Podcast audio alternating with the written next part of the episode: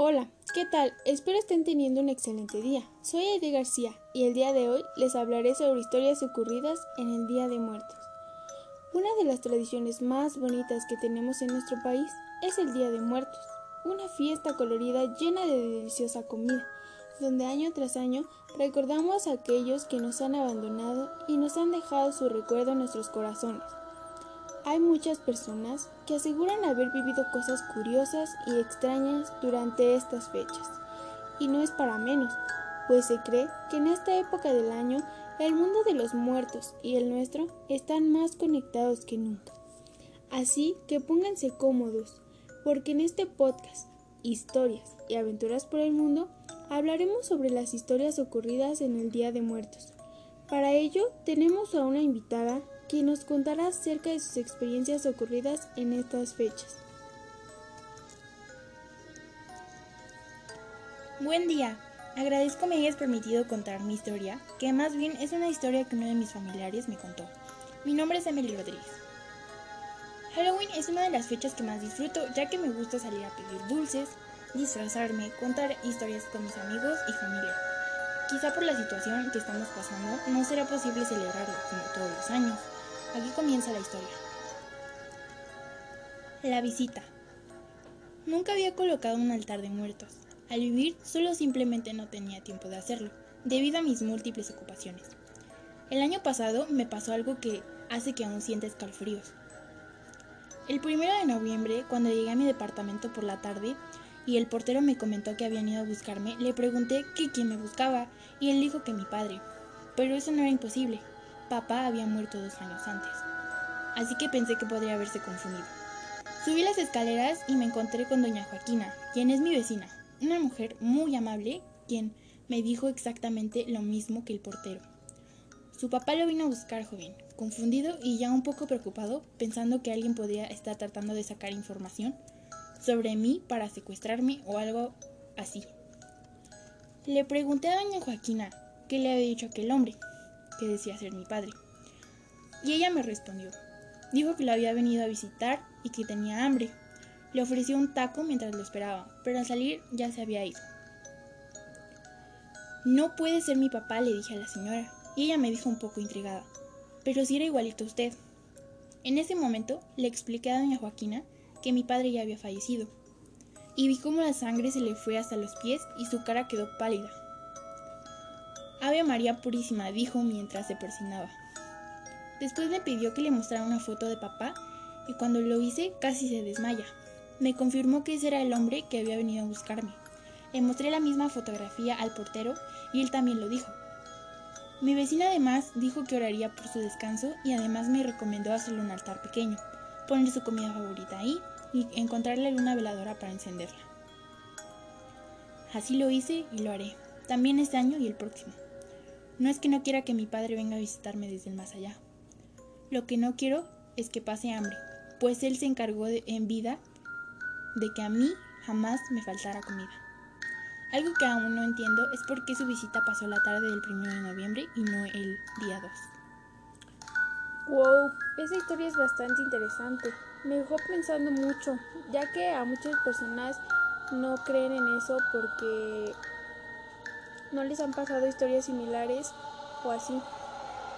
Entonces es muy interesante esa historia y también me ha pasado algo similar a mí, pero ese es mucho más impactante.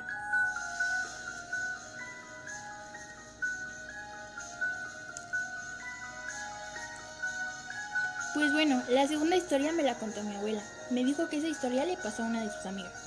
A mí hasta la fecha me sigue resultando muy interesante. Premoniciones. En mi familia existe una historia muy peculiar relacionada a esta festividad. Lo que contaré es completamente real, aunque no espero que todos me crean, y lo entiendo. Ante un 2 de noviembre del año 2013, mi abuela materna se quedó a dormir en casa de mis padres, y mientras estaba ahí, tuvo un sueño bastante extraño. En el mismo vio a mi abuelo, quien había muerto tan solo unos meses antes. Él se presentaba frente a ella de forma muy seria, algo que dista mucho de la persona que tenía en vida. Mi abuela le preguntaba si todo estaba bien, y él sin responder directamente a su pregunta, simplemente comenzaba a decir en voz alta una serie de fechas, mencionando en ellas únicamente el día y el mes. Asustada por su extraña actitud, mi abuelita se despertó en cuanto, en cuanto él estaba por finalizar, pero siempre ha dicho que está muy segura de que iba a decir mucho más cosas. Todo pudo haber quedado ahí, pero mi abuelita, quien es muy creyente de cosas espirituales, sabía que aquello era un mensaje. Así que inmediatamente anotó todas las fechas que recordaba en una libreta. El tiempo pasó, y cuando la primera de estas fechas llegó, que era un 10 de diciembre, no pasó nada, por lo que ella asumió que se había equivocado o que simplemente había sido toda, toda obra de su, de su imaginación.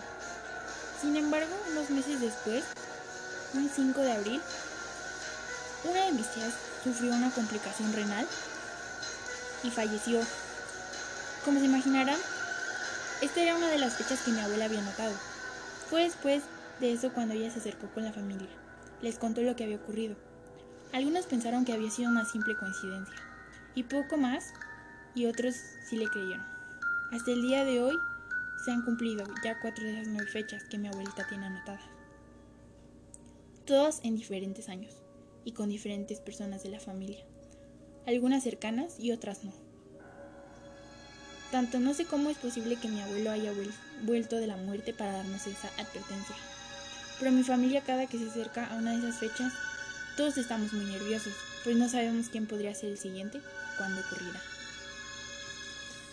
Bueno, como ya lo dijiste, es bastante interesante esta historia, ya que las fechas que anotaron y pasaron, y como tú lo dijiste, es una historia real, que quizás sí algunos no lo crean porque, como ya había mencionado antes, no, no creen en esas cosas o así pero para mí resulta bastante impactante eso y pues bastante interesante.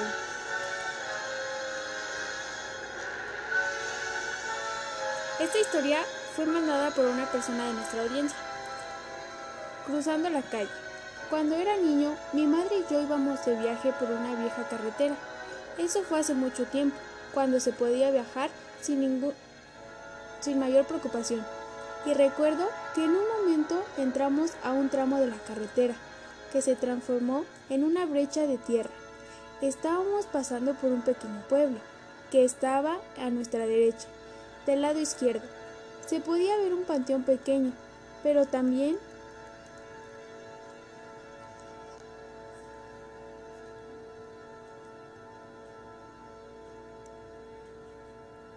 adornado e iluminado. Era un 2 de noviembre, así que todo estaba cubierto por flores de cempasúchil. Y era realmente hermoso. Mamá estaba un poco distraída mirando todo aquello, así que no se percató que había una mujer vestida de negro frente a nosotros. En medio del camino, tratando de cruzar, mamá frenó de golpe para evitar golpearla y quedamos a pocos centímetros de ella. Y fue ahí cuando la pudimos ver bien. La mujer se levantó, levantó la palma de su mano, como dándonos las gracias por no atropellarla, pero sus manos eran solamente huesos. Después levantó la mirada, la cual llevaba cubierta con un velo negro de luto, y notamos que, que no tenía cara, era solo una calavera con dos cuencas vacías por ojos. La imagen era espectral e impactante. Se podía ver la luz atravesando por sus costillas hasta pasar por la tela de su vestido. Era un esqueleto con vestido negro, parada frente a nosotros. Simplemente siguió caminando y entró al panteón. ¿La viste, mamá? Era la muerte, le dije a mi madre, pero ella respondió que no me asustara. Es solo un disfraz. Es una persona que va disfrazada por el Día de Muertos. En el camino el tema no volvió a tocarse, pero yo me quedé para siempre con esa imagen, grabada en mi memoria. Años después, y ahora que no soy más un niño, le he preguntado a mi madre al respecto y me cuenta que efectivamente aquello que vimos parecía ser un esqueleto, pero que ella prefirió mentirme para tranquilizarme. Lo más curioso es que ni ella y yo lo recordamos como algo realmente aterrador. Más bien fue impactante. Pero al estar frente a ese ser, lo que sea que haya sido, lo único que sentimos fue paz. Bueno, para mí me resultó bastante interesante esta historia, ya que bien dicen que los niños siempre vemos cosas cuando tenemos una cierta edad y, y se nos queda muy grabada, quizás no del todo bien, pero lo recordamos y es algo interesante que se puede cortar mucho en estas fechas. Bueno, esta historia me la contó una de mis tías. Me dijo que hasta la fecha no lo ha podido olvidar. Inconsolable. En mi casa ya no celebramos el Día de Muertos, o al menos no de la forma tradicional. La razón de esto es que cuando mi hermana y yo éramos niñas, solíamos visitar el panteón del pueblo. Dejábamos ofrendas y traza.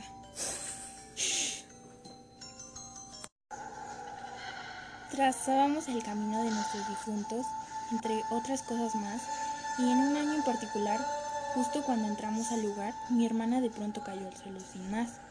Se había desmayado. Mañana Mamá la llevó a casa rápidamente y llamó al médico de la familia, pero ella parecía estar bien. Fueron un par de golpes que se había llevado por la caída. No mostraba señales de estar enferma ni nada similar. El doctor ordenó que lo mantuviéramos el resto del día vigilada y en cama porque, por lo que tuvimos que cancelar nuestra celebración. Durante esa misma noche, de pronto escuchamos cómo mi hermanita, que en aquel momento tenía cuatro años, comenzó a gritar desesperadamente. Tanto mi mamá, mi abuela y yo corrimos hacia su habitación y la encontramos en un rincón de la misma en cuclillas, golpeándose contra una pared mientras gritaba y lloraba. Mi mamá se acercó para intentar consolarla, pero ella al verla le gritó que se alejara. Fue en ese momento cuando nos percatamos de que había algo muy extraño con su voz. No parecía ser la voz de una niña pequeña de cuatro años. Era una voz adulta de mujer, pero definitivamente de una niña no era. Yo estaba petrificada de miedo. No sabía qué hacer y el llanto inconsolable de mi hermana me ponía los pelos de punta. Ella entonces comenzó a gritar, preguntar por Diego una y otra vez. Nos decía que se lo entregáramos, que le diéramos a su Diego. En ese momento fue mi abuelita, la primera en darse cuenta de qué es lo que estaba pasando. Se acercó a mi hermana y comenzó a llamarla por otro nombre. Ella respondió preguntándole a mi abuela quién era y de nuevo cuestionando sobre el paradero de Diego. Antes de que algo más pudiera pasar, mi hermana una vez más se desmayó. Mamá dijo que debíamos llevarla al hospital, pero mi abuelita le dijo que no era necesario. que probablemente ya estaba bien. Resulta que Diego era el nombre del hermano de mi abuelo, el hermano que murió a los pocos minutos de haber nacido en el mismo parto, en el que su mamá había muerto debido a algunas complicaciones. El nombre de la mamá de mi abuelo era el mismo que mi abuelita.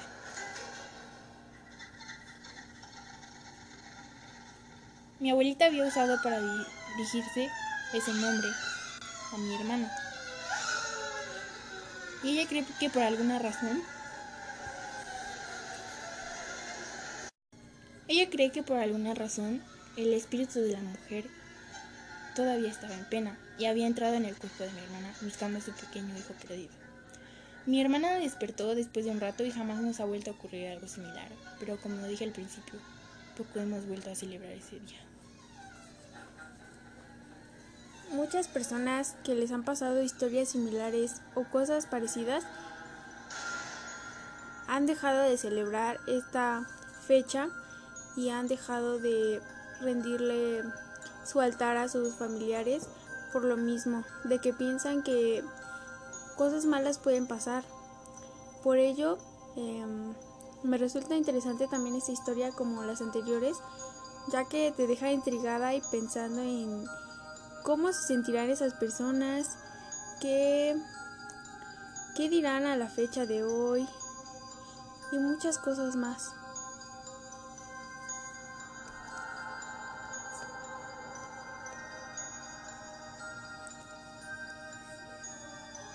Halloween es una noche para divertirse, disfrazarse e intentar asustar a los demás.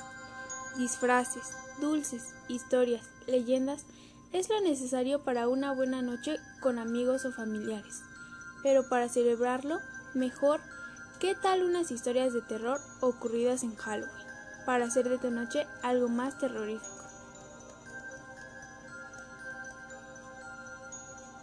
La leyenda de Blue Mary. Conocida por todos, esta leyenda tiene diferentes versiones y nombres, pero tal vez la más extendida sea la que hoy les voy a contar. Hace ya muchos años, una chica llamada Mary cayó muy enferma y murió.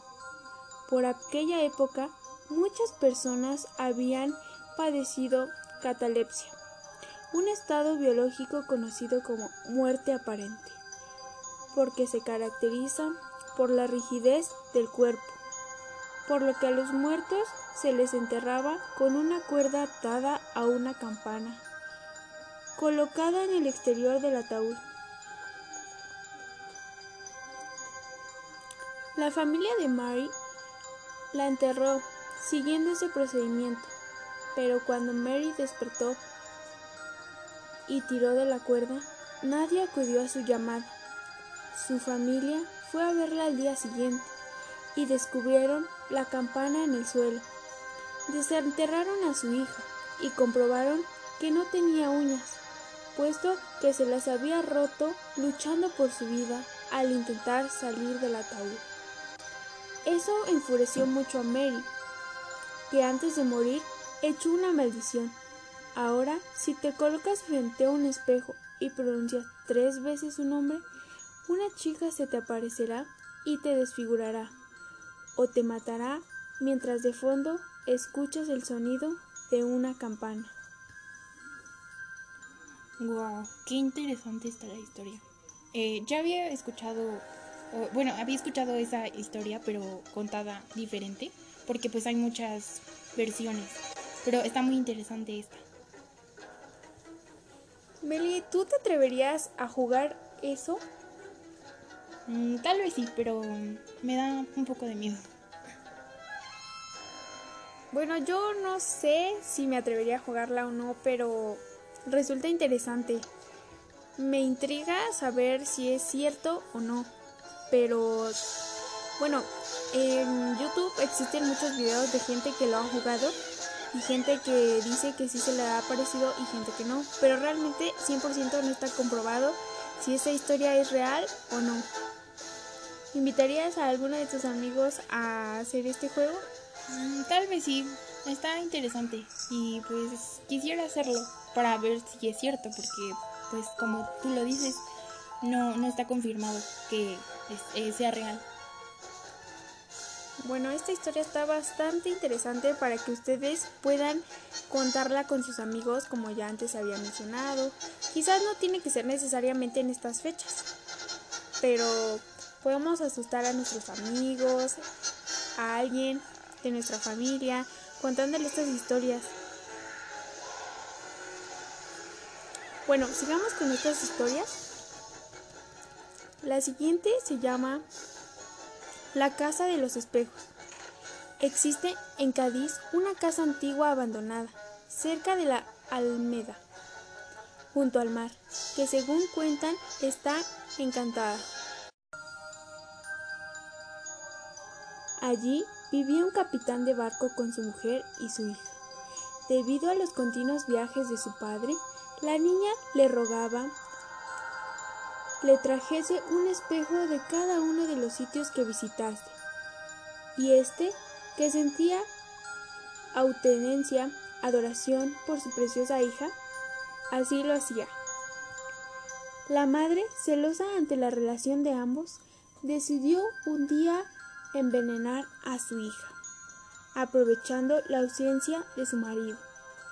Cuando éste llegó con un nuevo espejo en la mano, su mujer le contó que su hija había oído gravemente enferma. Por su hija decidió irse para siempre de la casa. Ahora Cuentan los habitantes de la zona que durante la noche suelen escucharse los lloros de la niña en el piso de arriba, y son muchos los que aseguran haber visto el reflejo de la pequeña en los muchos espejos que aún se conservan intactos en la casa. Bueno, esta historia también es bastante interesante y como, bueno, a mí, al menos a mí, me intriga ir como que a esa casa y adentrarme a ella para ver si esto es cierto, pero creo que aún no se sabe si esta casa, bueno, la dirección de esta casa, pero ustedes se atreverían? ¿Y tú, Meli, te atreverías a visitar esta casa? Bueno, antes que nada, me llamó algo la atención. ¿Cómo fue que su propia madre mató, o sea, mató a su hija? Yo no me la creo, la verdad. O sea, es muy impactante. Solo por celos, o sea, es muy loco. Bueno, y, mm, sí me atrevería. Quiero saber si es cierto. Me gustaría ir, pero pues como dices tú, no se sabe dónde es la dirección. Entonces, pues no sé. Bastante interesante esta leyenda, que como les digo, también la pueden contar a sus amigos, hermanos, primos, cualquier, Familiares. cualquier familiar o persona que ustedes quieran. Y bueno, sigamos con otra leyenda. Esta se llama la leyenda del teque teque. Circula una leyenda entre los japoneses. Cuenta la historia de una colegiala japonesa que sufría constantes acosos por parte de sus compañeros debido a su forma de ser introvertida y enfermiza. Era el blanco de, todos de todas sus bromas y un día llegaron demasiado lejos. Ella estaba esperando en el andén a que llegase su tren, cuando sus compañeros se acercaron sigilosamente a ella y le colocaron un saltamontes en el hombro. Como era de esperar, ella corrió despavorida y cayó a las vías del tren, justo en el momento en el que éste se entraba en la estación. Nadie le ayudó y el tren, el tren, perdón, partió su cuerpo en dos al pasarle por encima. Hoy son muchos japoneses los que aseguran haber visto a un fantasma con forma de mujer arrastrándose por las vías del tren, justo en el momento en el que éste entraba en la estación. Cuenta la leyenda que muchas personas han sufrido misteriosos empujones en los andenes y heridas de garras que llegan de la nada. Ahora cuentan los habitantes de la zona que durante la noche suelen escucharse los lloros de la niña en el piso de arriba.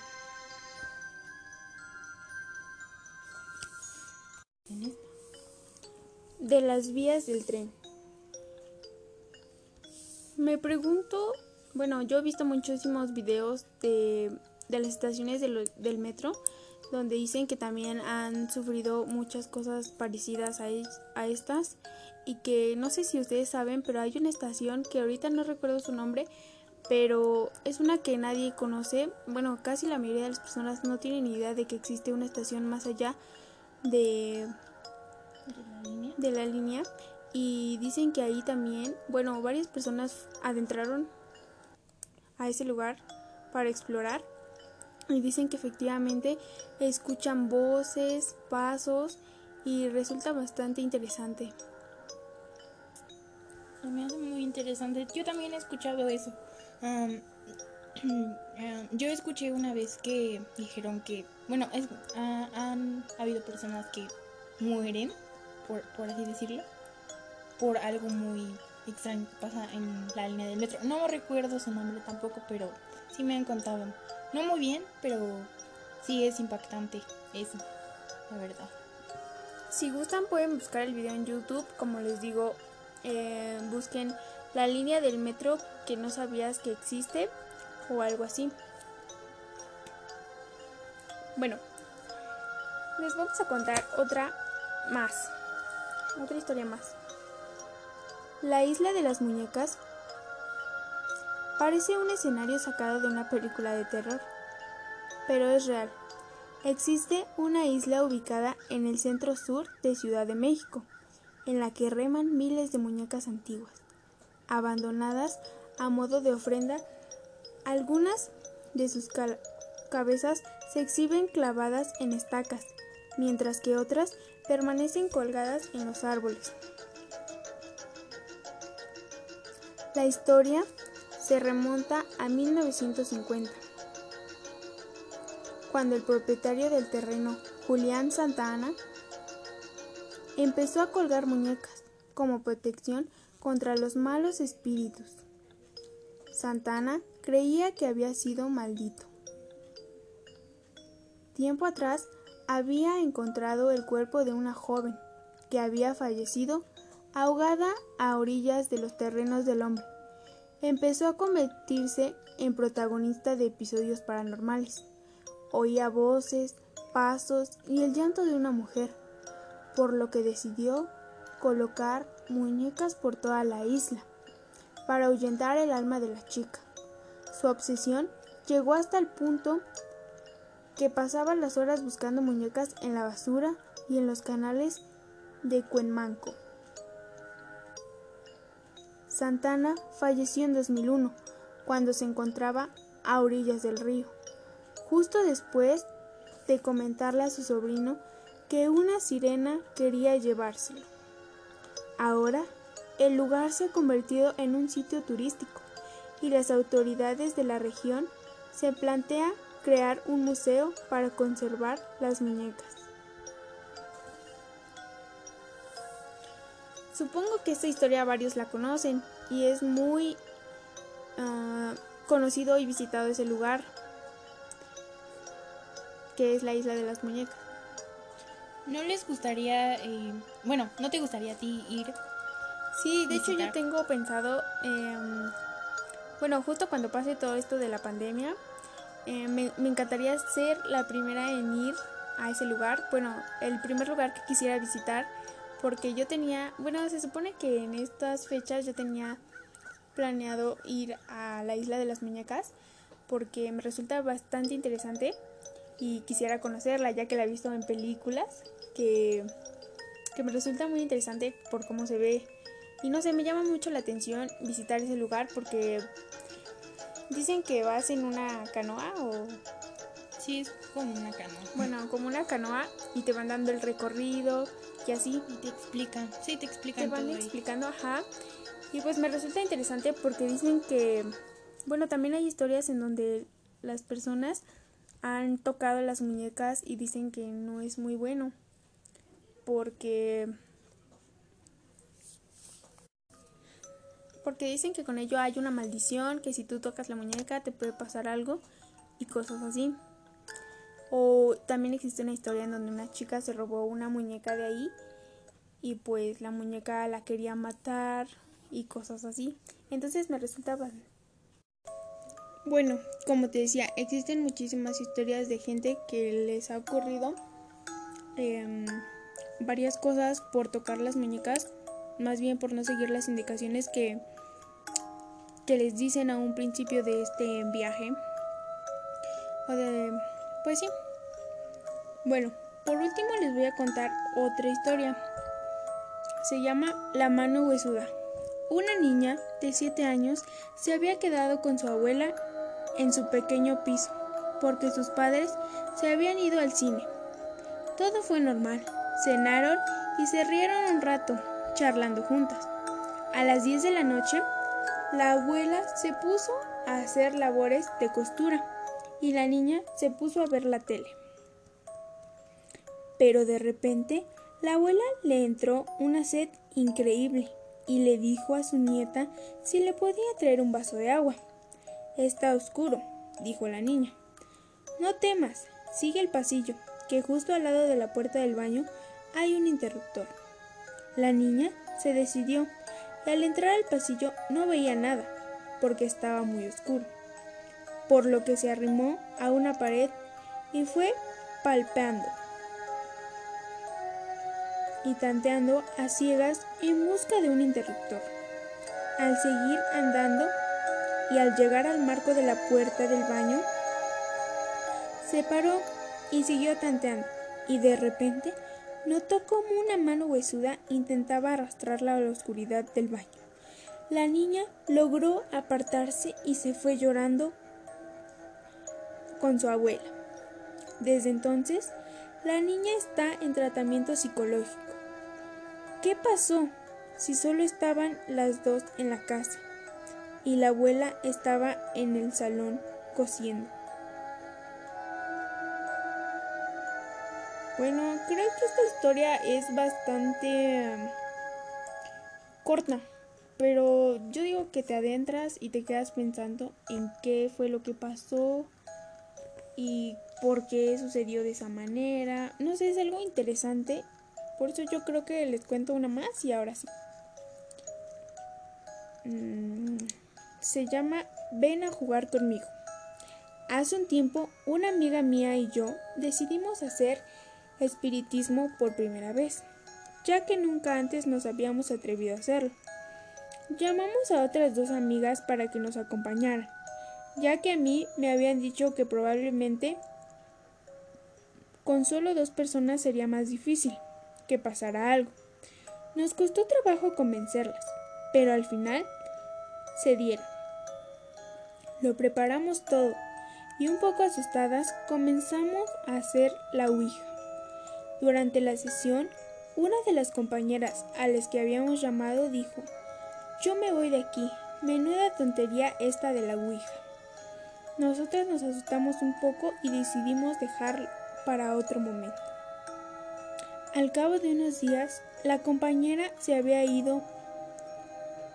Me llamó aterrorizada, diciéndome que, de camino a su casa, después de haber ido a estudiar a la biblioteca, al pasar por delante de una casa en ruinas que hay cerca de su hogar, una niña vestida de blanco le había pedido que jugara con ella. Mi amiga le dijo que no podía, ya que tenía prisa por llegar a su casa, y acto seguido la niña comenzó a llorar, con lágrimas de sangre. Mi amiga salió de allí corriendo, y al llegar a casa fue cuando me llamó. Hasta ahí fue lo que me contó mi amiga. En un principio lo tomé a broma, pero algo me hacía pensar que mi amiga hablaba muy en serio. En mi habitación comencé a darle vueltas al asunto y me acordé del día en que habíamos hecho espiritismo y de las malas maneras con las que mis amigas se habían retirado. Pensé que no tendría nada que ver y me dormí. Al día siguiente, esa misma amiga me llamó porque iba a quedarse sola en su casa estudiando y tenía miedo, así que decidí acompañarla, ya que yo tenía también que estudiar. Cogí un autobús y ya en su casa nos pusimos a estudiar. De repente Oímos a nuestra espalda un ruido como de arañazos. Las dos miramos y comprobamos horrorizadas que la niña que ella había descrito estaba sentada sobre la cama de mi amiga, arañando la pared.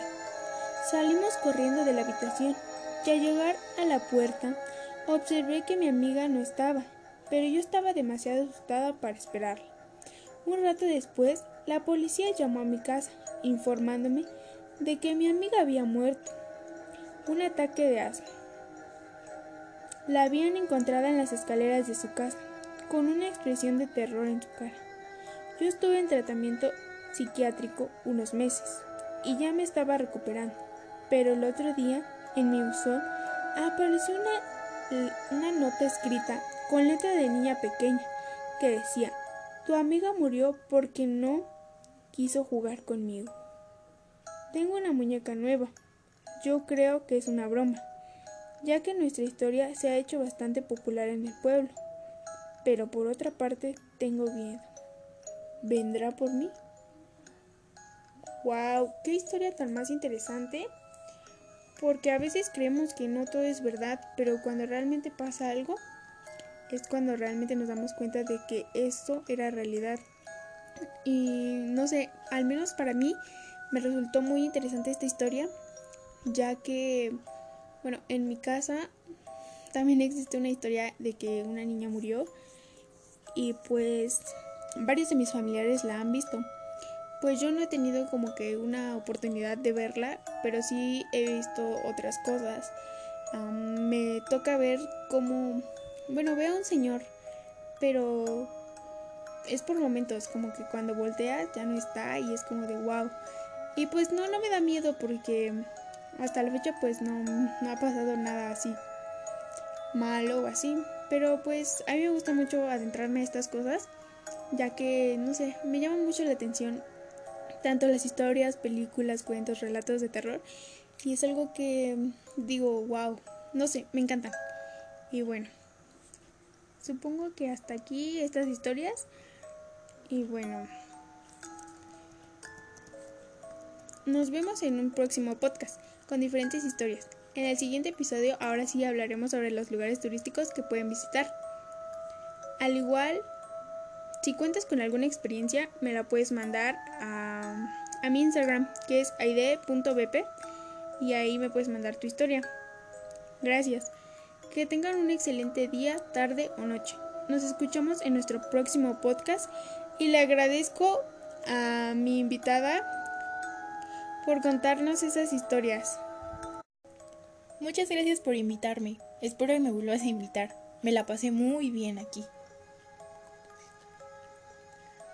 Esas historias estaban muy buenas, la verdad. Las mías también. bueno, hasta la próxima.